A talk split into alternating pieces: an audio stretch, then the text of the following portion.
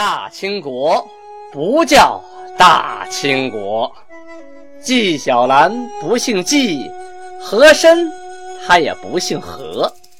孝庄绝对不能称呼自己是孝庄，叫声小主那是信口开河。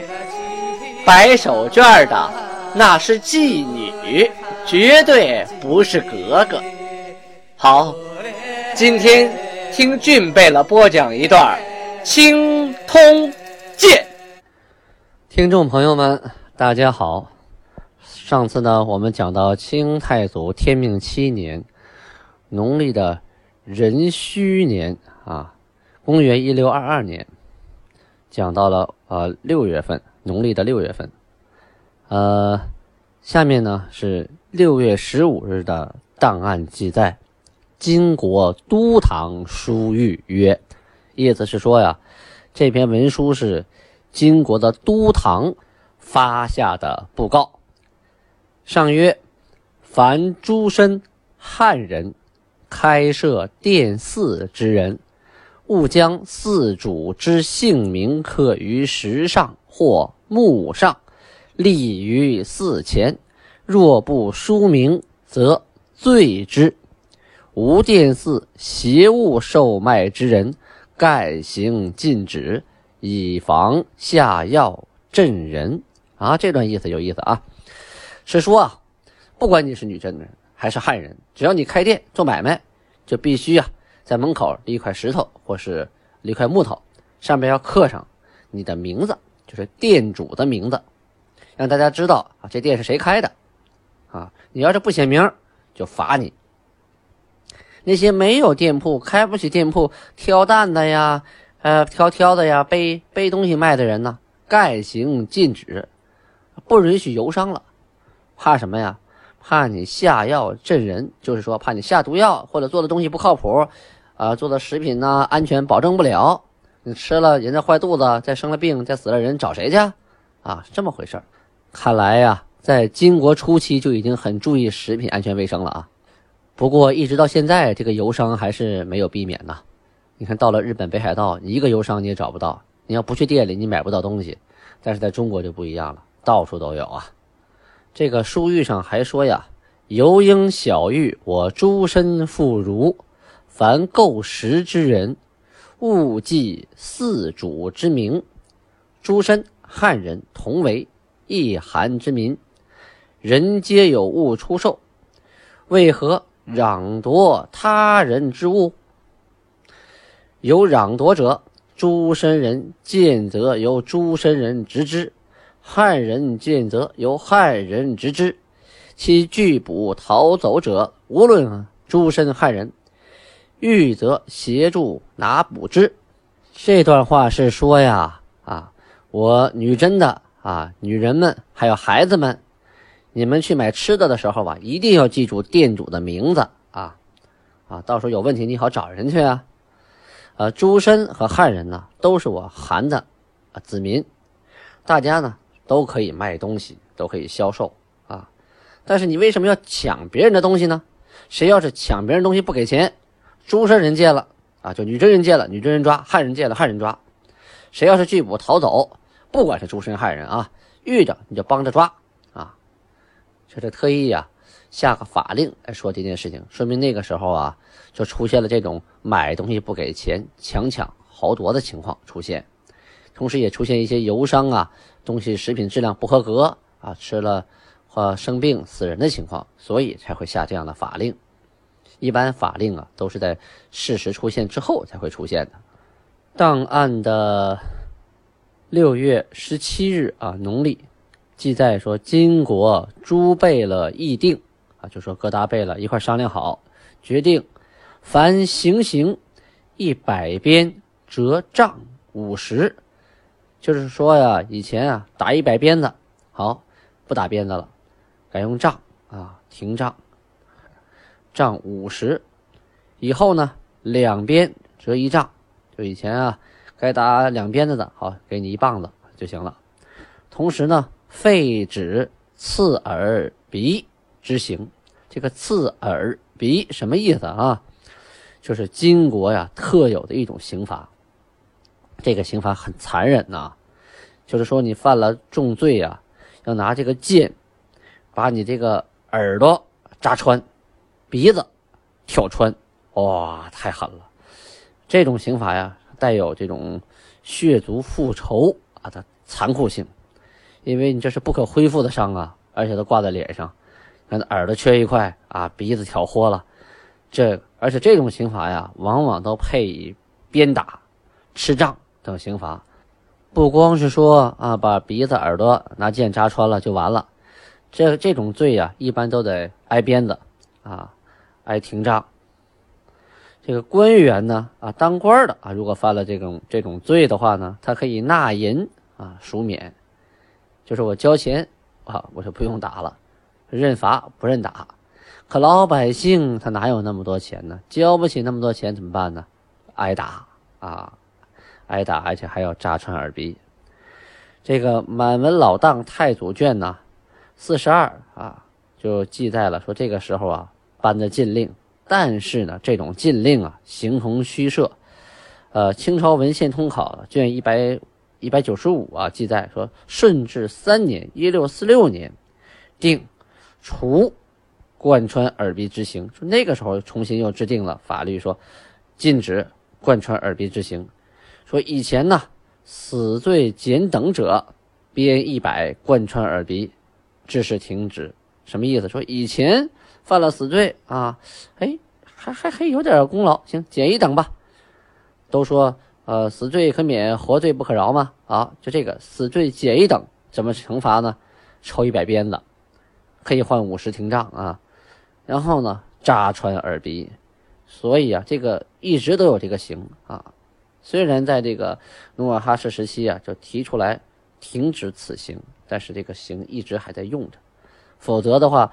顺治三年（一六四六年），也就不需要再次颁布法令说，啊，禁止贯穿耳鼻了，因为入了关之后啊，这种刑罚实在是啊太不雅了啊！这个人一辈子没法做人了，耳朵鼻子被人挑豁了，那还怎么做人呢？总之啊，女真、满族啊和东北的其他少数民族入关之后啊，到了中原内陆，受到了中原的先进文化的影响，很多一些野蛮的、残忍的习惯。还有一些不够文明的啊传统习俗，慢慢的啊都改掉了，也是被汉族同化掉了。同时呢，他也有很多习惯影响了汉族，啊，影响了汉族人。这就是民族的大融合呀！民族大融合就会带来很多的这样的情况出现。你像满语和蒙语啊，酒白酒都叫阿拉 k 马都叫莫林，好啊都是 san。像这个词就是民族融合，它的词语词汇就一样。那你说汉语里满语就很多很多。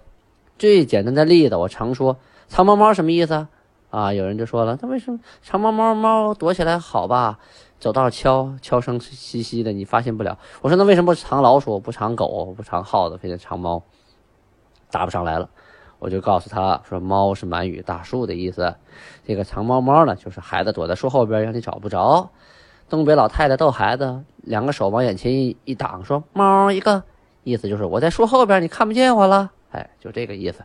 这个藏猫猫的猫是满语大树。你看，各民族之间的文化互相渗透，渗透到我们生活当中，直到我们都不知不觉了啊。这种例子举不胜举啊，像什么鸭绿江啊、依兰县呐、牡丹江啊、胡同啊、啊嘎拉哈呀、萨其马呀，这都是满语啊。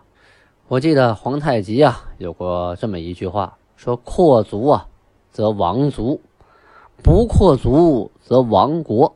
什么概念呢？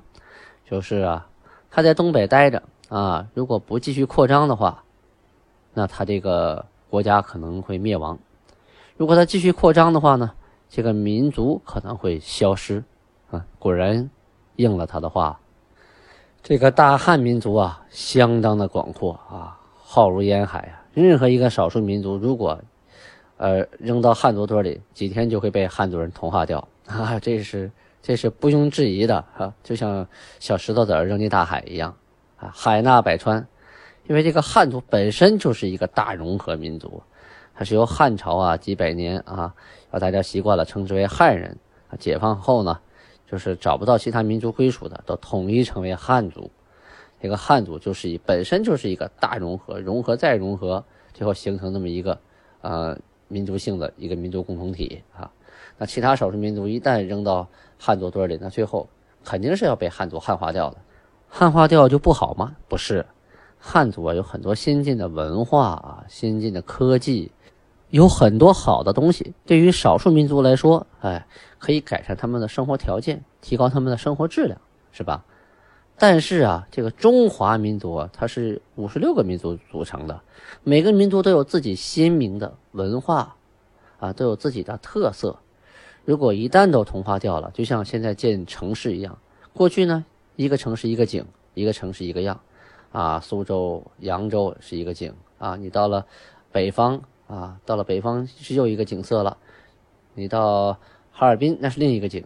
可现在呢，建的城市你看一看，到全国各地去旅游，所有新建的城区都一样，高楼大厦、钢筋水泥，你分不出哪是哪儿来。一进商场全一样，这就这就没有文化特色了。而过去的文化消失越来越快，所以啊，呃，我们在啊接受先进文化的同时啊。我们那些，呃，宝贵的、璀璨的啊，祖先遗留下来的各个民族的丰富的、有特色的文化遗产，我们应该把它继承下来。越是民族的，越是世界的嘛。好，说了几句啊肺腑之言，咱们书归正传啊。本月呀，明廷委任毛文龙为平辽总兵官。毛文龙，咱们前面提到过呀。毛文龙偷袭镇江得手，镇江就是现在的那个，呃，丹东啊，虎山长城那个地方啊。偷袭得手啊，杀了金国的守将童养真啊，立有奇功。但是呢，当时呢，他报功了，通过王化贞，他没有经过熊廷弼啊。熊廷弼是当时的经略辽东啊，那是。大官他他就经过巡抚王化贞，所以呢，这件事情造成了熊廷弼和王化贞二人不和。这回两个人都被呃去官职，都被撤了以后啊，就用谁呢？那就剩那就剩毛文龙了。而且呢，朝中很多大臣呢都极力保荐他。后来呢，朝廷就给他加至左都督，挂将军印。赐给他尚方宝剑啊！不管谁当大官都赐尚方宝剑啊，这是明朝的习惯。记着啊，明朝有尚方宝剑，清朝没有哈。就像明朝有山呼万岁万岁万万岁，清朝没有。明朝有太监从政读圣旨，清朝没有哦。好，他呀设军部于皮岛，皮岛啊又称断岛、南海岛，在哪儿？在鸭绿江口东边，朝鲜湾啊。这个地方取名叫东江镇。这个毛文龙啊，住在皮岛之后，把这个改名了，改名云从岛。啊，云从岛，这个岛啊，在大海里，绵延八十里，不生草木啊，离南岸啊比较远，离北岸呢很近。北岸的海面呢，走八十里就到了金国界了。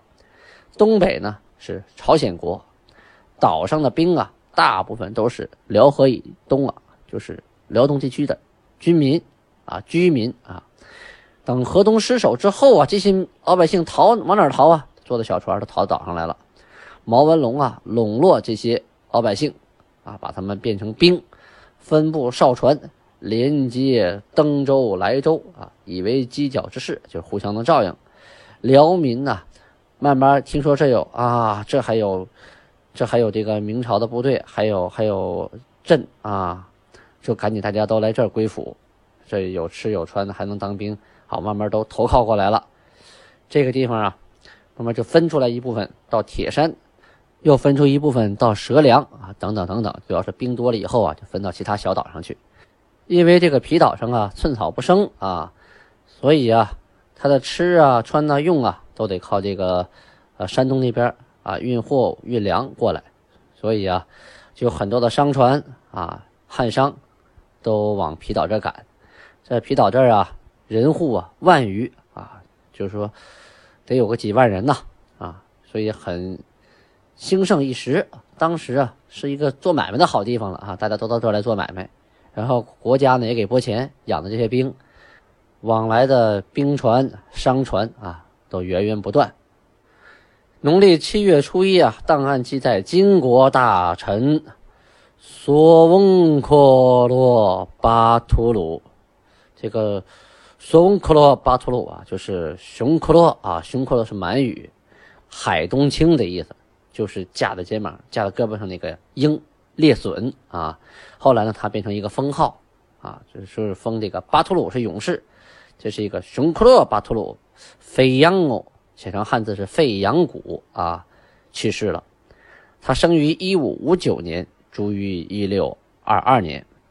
费扬古啊，从小的时候啊，就跟着努尔哈赤到处呃征伐打仗，是开国功臣中啊，只有费扬古和额亦都。这个二人效力是最早的，而且开始就是步兵，就跟着他打仗，一直到现在满头白发呀。战争啊就冲在前边，撤退呀就殿后，屡受重伤啊，身上的伤你都数不过来啊。建立的功勋也数不过来。顺治十六年，一六五九年呢，追加谥号为敏壮，啊，机敏的敏，壮壮烈的壮。立碑记功，康熙五十二年（一七一三年）的时候，追授二等阿达哈哈藩。这个阿达哈哈藩呢，是满语啊，翻译过来是轻车都尉啊，是清朝的一个世职，就可以世袭罔替的这么一个职位。这个阿达哈呀，是满语阿达姆比的一个过去式啊，就是并列呀、比邻呐、挨着呀这个意思。这个哈藩呢，啊，就是满语官员的意思，所以你常会听到什么什么哈藩呢，什么京亲的哈藩呢，京亲的哈藩，这个哈藩那个哈藩，就是什么什么官儿什么什么官儿的意思啊。咱们再说明朝这边啊，莫文龙挂了将军印，但是辽东这边还缺个经略呀，明廷就命大学士孙承宗督师，啊，就是管所有的军队啊，经略山海关及蓟辽、天津。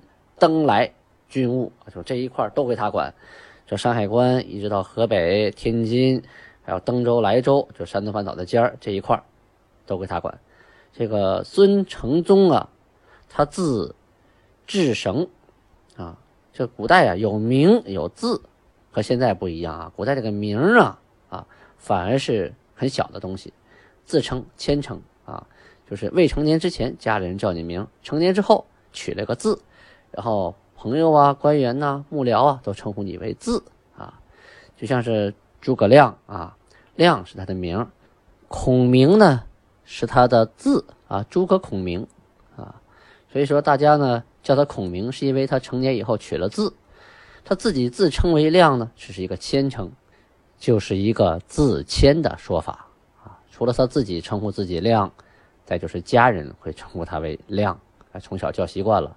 但是成人之后，他就不告诉人家，啊自己的名了，就告诉字，啊，所以大家都称呼他孔明。比如说清朝的啊纳兰明珠的公子纳兰性德啊，他字容若啊，这个纳兰性德是他的名。现在很多书上写他的诗啊，后边都写纳兰性德，但其实呢，应该叫他容若，容若才是他的字。再有一个吧，清朝啊，呃，称名不举姓。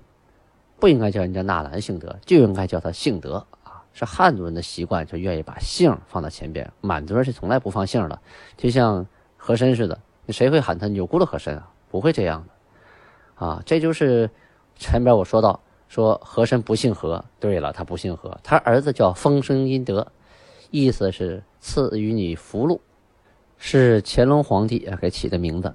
那你说他叫风生阴德，那他就姓风了吗？啊，那不对。他姓牛咕噜啊，牛咕噜是狼丘的意思，鸟是狼啊，呼噜是山丘，鸟呼噜啊，就是有狼的山丘啊，被人啊把狼赶走了，占领了这个狼的驻地，把狼驯狼为犬，与狼共舞，十分剽悍的这么一个部落啊，以部落为姓氏，就姓了牛呼噜，写成汉字牛咕噜，有的改汉姓了，姓钮的啊，还有姓郎的，都很多。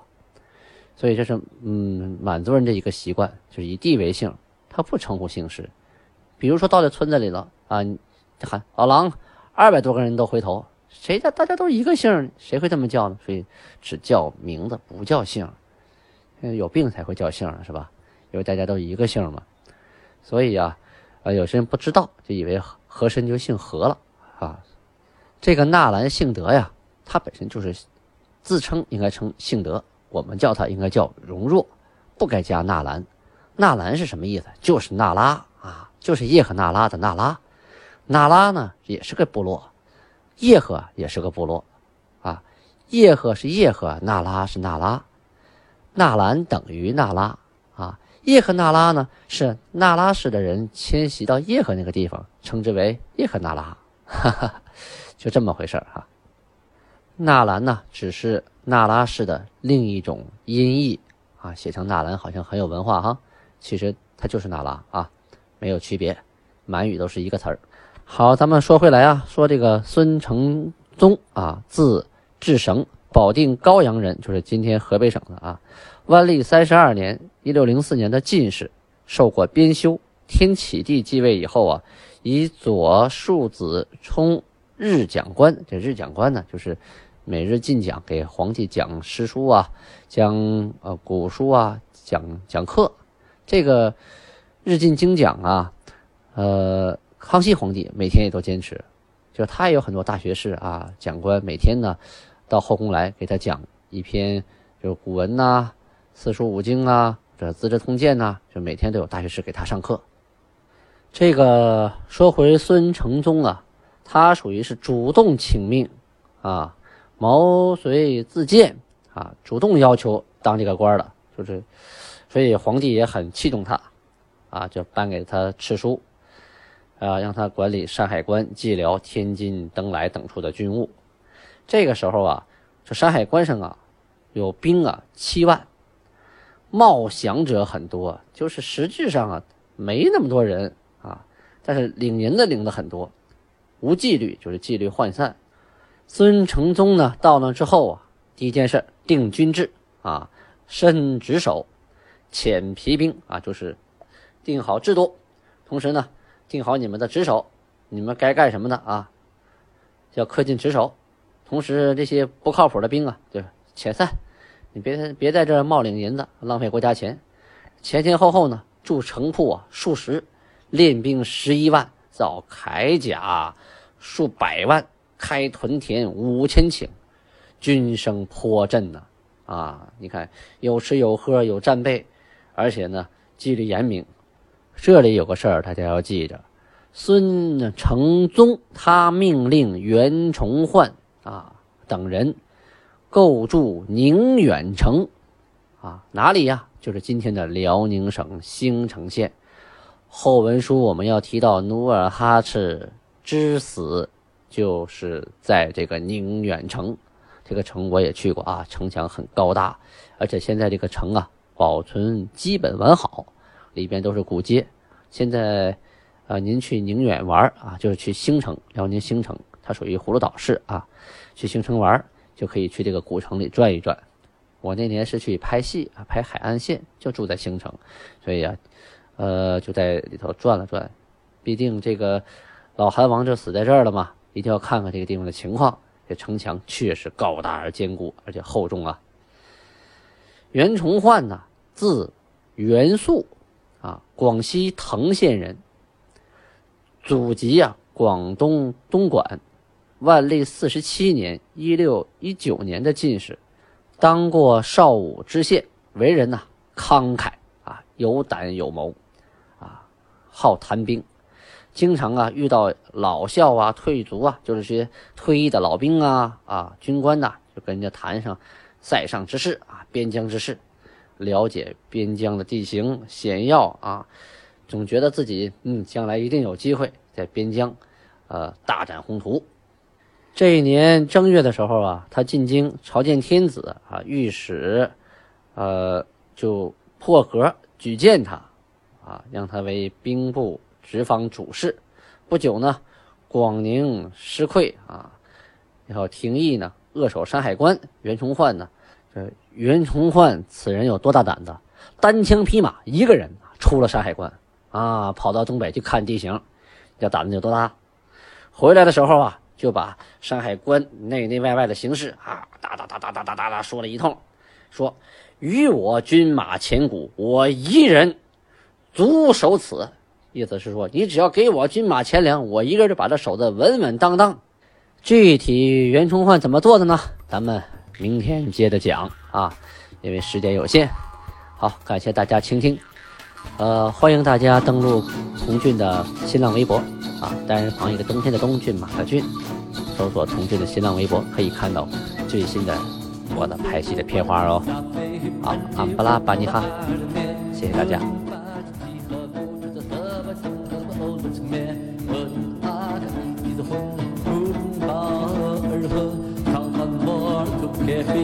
我出家了，我出了城面。我们欢聚在这里，共同庆贺满金。无论你来自哪里，满脸都喜气洋溢。风雨几和顺，当家都太平。高举酒杯齐歌唱，愿盛世永长宁。酒满咱们一壶斟得开，舞真真醉得满心尖。满心喝满一壶美酒开，唱完我们下了泪。喝完咱们就唱起歌，听到了歌声跳起来。